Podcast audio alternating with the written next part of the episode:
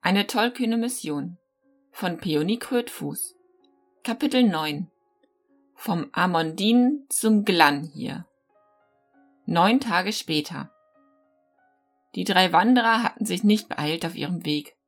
Sie waren der großen Weststraße immer weiter gefolgt. Als sie den Amondin hinter sich ließen und mit der Straße nach Westen abbogen, kamen sie durch das Land der Druadan. Doch sie sahen dort keinen der Bewohner dieses seltsamen, waldreichen Landes. Ramondil bemerkte, dass er sich zuvor nicht hatte vorstellen können, dass es so viel Wald geben könnte. Daniel lachte daraufhin und erzählte ihnen Geschichten von den endlosen Wäldern Belerians, welche schon vor langer Zeit in den Fluten des Meeres versunken waren. Die Straße führte sie aus dem Wald heraus, durch das liebliche Land Anoriens, zu ihrer Rechten breiteten sich seine vielen goldenen Kornfelder aus.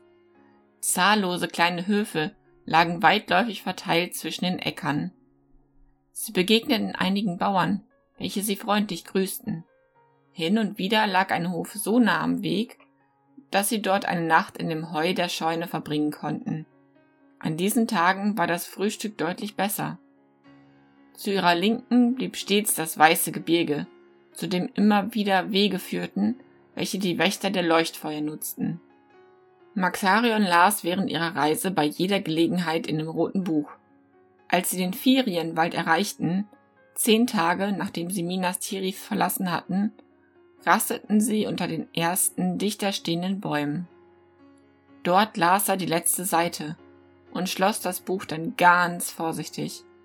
Minutenlang saß er schweigend da und starrte auf den roten Einband. Edenil und Ramondil beobachteten ihn neugierig. Einige Male hatte er versucht, Ramondil zu erklären, was ihn beschäftigte. Doch da sein Freund eher zu Späßen aufgelegt war, hatte er es nach einer Weile aufgegeben. Nun sah er seinen Freund ernst an und meinte, Du musst dieses Buch lesen, Ramondil. Es ist wundervoll. Sein Freund seufzte. Dann streckte er jedoch die Hand aus und nahm das Buch an sich. Edeniel sah zum Himmel. Die Sonne wird in zwei Stunden untergehen. Wir werden keinen besseren Rastplatz finden. Dieser Wald wird uns nicht willkommen heißen. Lies nur. So schlug Ramondil das Buch auf und las eine Weile. Dann sah er auf. Du, Maxarion? Ich weiß, warum du ins Auenland reisen möchtest. Das klingt noch fantastischer als Großvaters Erzählungen. Das Buch wurde vor fast 300 Jahren geschrieben. Es werden sich einige Dinge verändert haben. Aber lies weiter. Harmoniel nickte zögernd und las, bis das Licht zu schwinden begann. Das sind wirklich viele Landschaftsbeschreibungen, meinte er, als er das Buch schließlich zuklappte. Ja, ich weiß. Aber sie sind schön. Ich habe das Auenland vor mir gesehen, wenn ich die Augen geschlossen habe. Geht es dir nicht auch so? Dem musste Ramondil zustimmen. Sie bereiteten sich zusammen mit dem Elben ein Abendessen zu und diskutierten über die Beschreibungen in dem Buch. Die geschickte Sprache des Autors und wie wundervoll das Leben der Hobbits, ihre Gewohnheiten und Sitten dargestellt wurden, lobten sie sehr. Maxarion schmunzelte, wenn Ramondil hin und wieder klagte, dass auf den vielen Seiten, die er bisher gelesen hatte, recht wenig geschehen war. Edeniel schwieg, hörte ihnen jedoch aufmerksam zu, während er zu den funkelnden Sternen sah, bis sie spät in der Nacht schließlich verstummten und einschliefen. Am nächsten Tag brachen sie mit einem für Hobbits unzureichendem Frühstück auf und betraten den Wald. Den ganzen Tag folgten sie der Straße, welche immerzu anstieg. Sie schwiegen, denn der Wald schien ihnen nicht der richtige Ort zum Scherzen oder Singen zu sein. Wenn sie sprachen, dann flüsterten sie.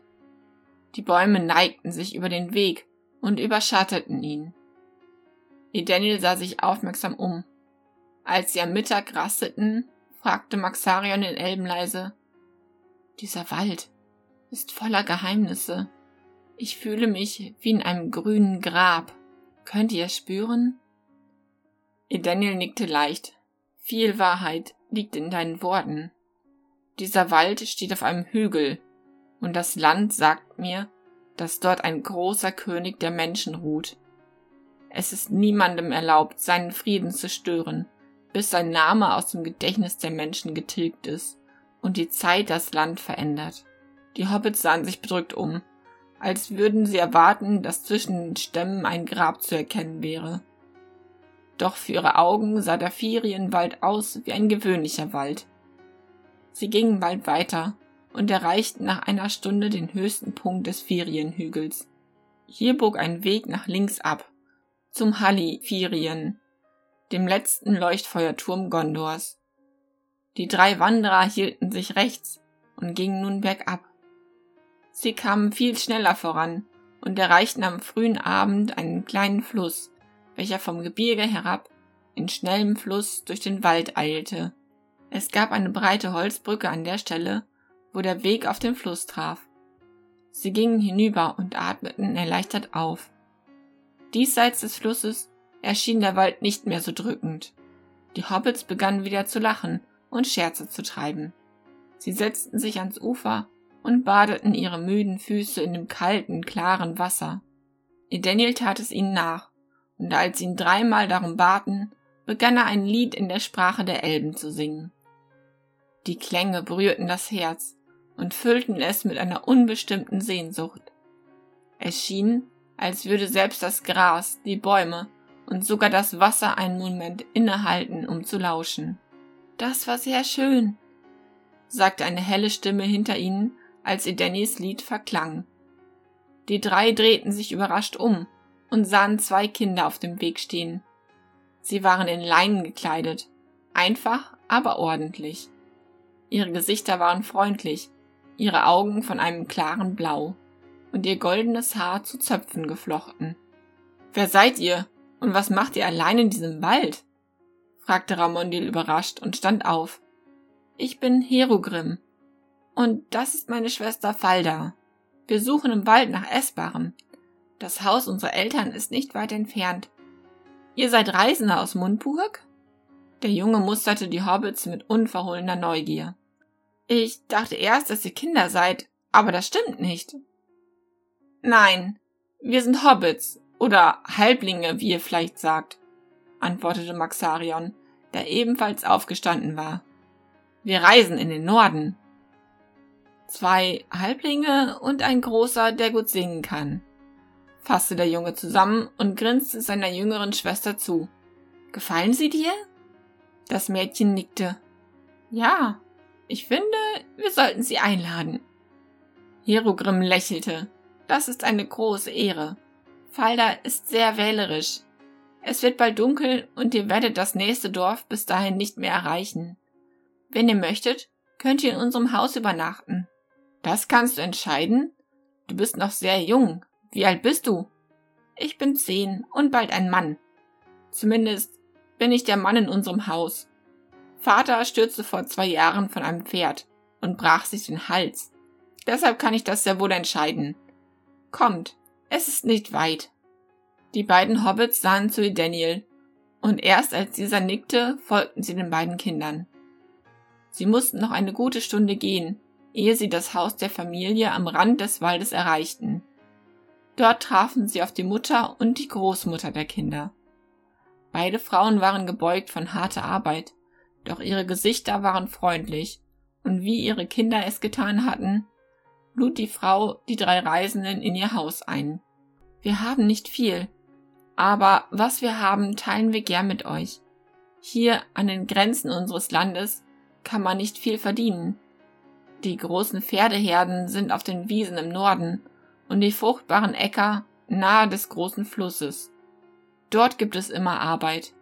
Hier gibt es nur den Ferienwald und den Grenzfluss. Reisende erhalten hier nur noch selten.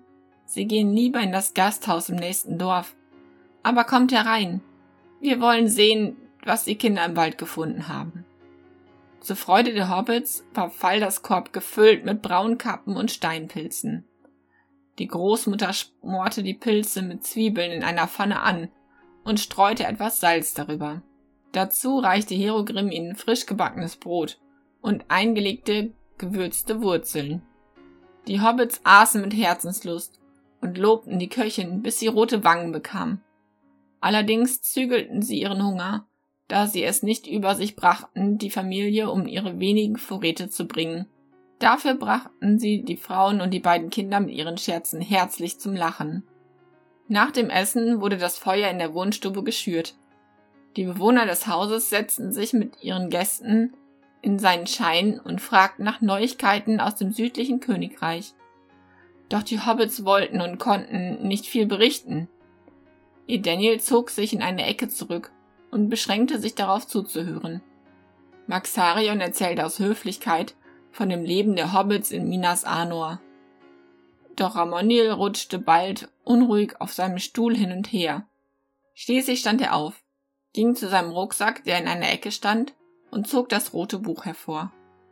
Er setzte sich wieder und blätterte bis zu der Stelle, an welcher er zuletzt gelesen hatte, um fortzufahren. Was ist das für ein Buch? fragte Herogrim neugierig. Das Buch eines Hobbits, der vor vielen Jahren im Auenland lebte. Er machte sich mit seinen Freunden auf den Weg, um den einen Ring des bösen Herrschers Sauron zu vernichten. Bei diesem Namen zuckte die Großmutter kurz zusammen und richtete ihren Blick dann aufmerksam auf die Hobbits. Beide begannen nun die ersten Kapitel des Buches zu besprechen und zogen die Familie in ihren Bann.